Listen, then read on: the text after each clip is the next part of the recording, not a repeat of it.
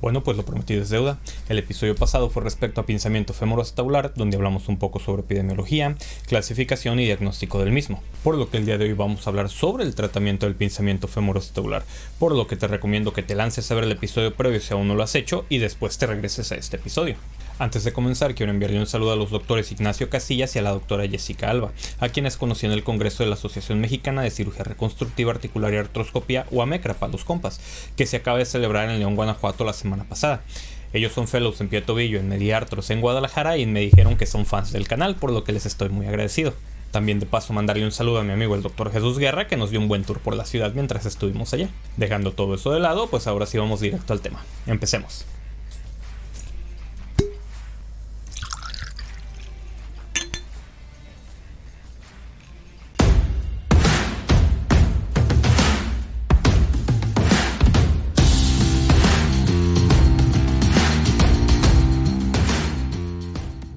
Entonces recordemos de forma rápida que en el pinzamiento femoroacetabular o FAI por sus siglas en inglés hay un crecimiento óseo anormal, ya sea a nivel del fémur o a nivel del acetábulo, que ocasiona un roce o pinzamiento durante el rango de movimiento. Hay dolor en la ingle y para diagnosticarlo basta solo con radiografías. La cuestión ahora es, ya lograste tu diagnóstico, ahora qué le vas a hacer. Como en todas las patologías ortopédicas, el tratamiento puede dividirse en quirúrgico y no quirúrgico.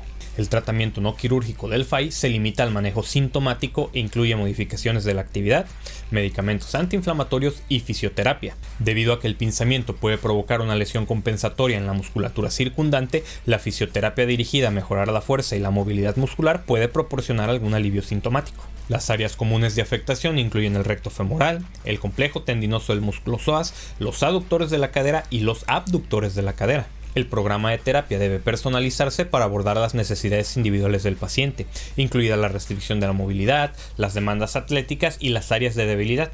Aunque la terapia puede ser útil en el manejo sintomático del FAI, ninguna evidencia sugiere que afectará la historia natural de la enfermedad y o alterará la progresión de los cambios degenerativos. La decisión de proceder a la cirugía se basa en una combinación de factores que incluyen el historial del paciente, el examen físico, los estudios de imágenes, el fracaso del tratamiento no quirúrgico y el alivio temporal con infiltraciones articulares. Aunque se puede utilizar un abordaje abierto como la luxación quirúrgica de cadera descrita por Gans, nos vamos a centrar en el manejo artroscópico, ya que literatura reciente muestra resultados similares entre el manejo artroscópico y el abierto, por lo que la tendencia es a realizar todo artroscópico y pronto el manejo abierto pasará a ser algo anecdótico. El tratamiento exitoso requiere un enfoque integral que aborde la deformidad ósea y el daño intraarticular resultante.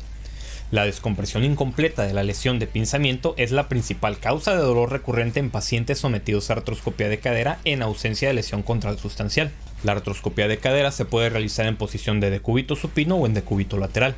Es importante cuando se realiza una artroscopia de cadera tener los instrumentos específicos necesarios, ya que se necesita una charola de artroscopia especial donde los instrumentos son más largos para poder llegar a la articulación. Asimismo es necesario el uso de la mesa de tracción para poder distraer la articulación, básicamente abrirla y que los instrumentos puedan entrar y también se debe de hacer el uso de un fluoroscopio para poder visualizar que estamos dentro de la articulación y poder monitorizar además la osteoplastía. Los portales artroscópicos comúnmente utilizados son el portal anterolateral que funciona funciona como el portal de visión primario y se establece mediante una guía fluoroscópica directa. Está localizado 2 centímetros hacia anterior y 2 centímetros hacia superior del borde antero superior del trocánter mayor. Por su parte, el portal anterior funciona para la visualización e instrumentación del compartimento central.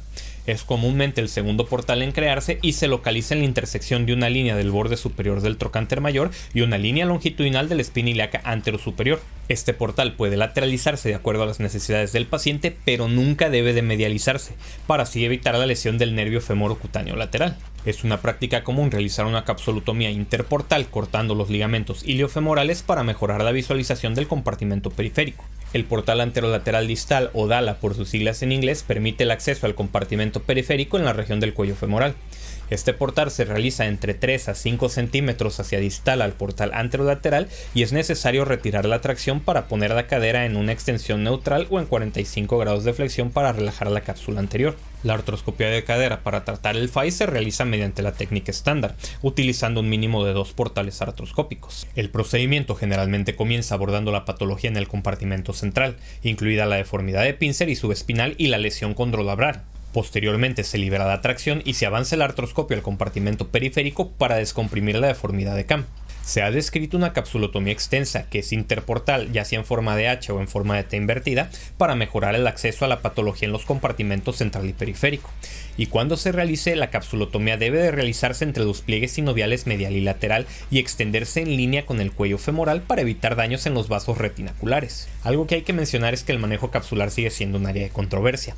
Algunos cirujanos argumentan que se requiere un cierre anatómico para restaurar la estabilidad y la cinemática de la cadera, mientras que otros mencionan que no es necesaria una reparación capsular. Yo personalmente solo tengo algunos casos de artroscopía de cadera y sí les hice cierre capsular por el simple hecho de que prefiero tardarme unos cuantos minutos más en cirugía a que después el paciente llegue con datos de inestabilidad. Así pues, en el pinzamiento de tipo pincer se debe de realizar una acetabuloplastía que implica el recorte del reborde acetabular. Esto se puede realizar con o sin eliminación del labrum.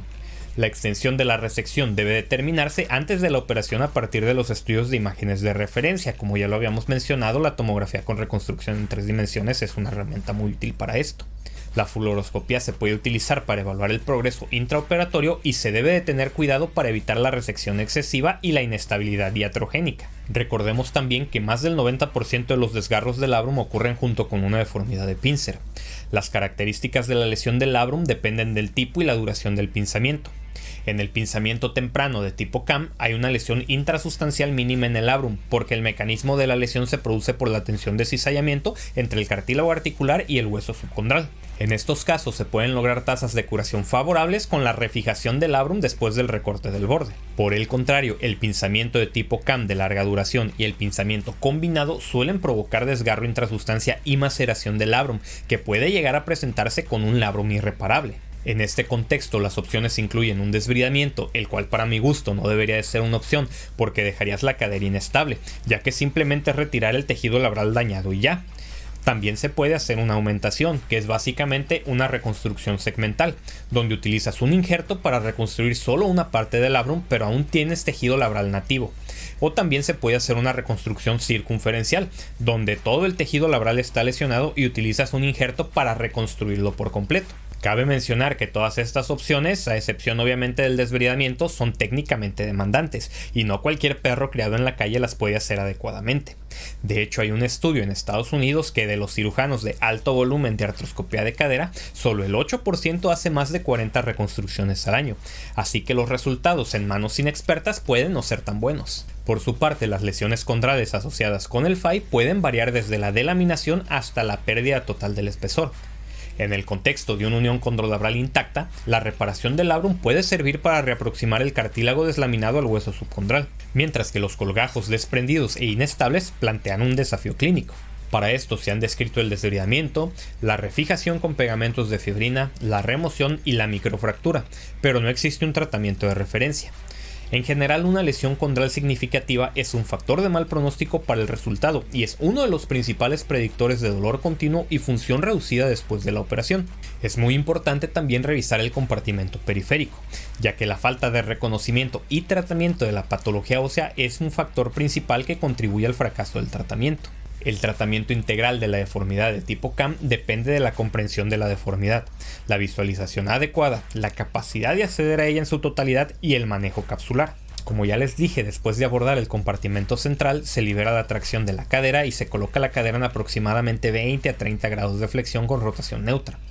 Es preferible utilizar una capsulotomía perpendicular a la capsulotomía interportal y que se extienda hasta la línea intertrocanteria entre el iliocapsular y el glúteo menor. La deformidad de CAM se reseca con una fresa de alta velocidad mientras se utiliza una fluoroscopia intraoperatoria para confirmar una osteocondroplastia femoral integral.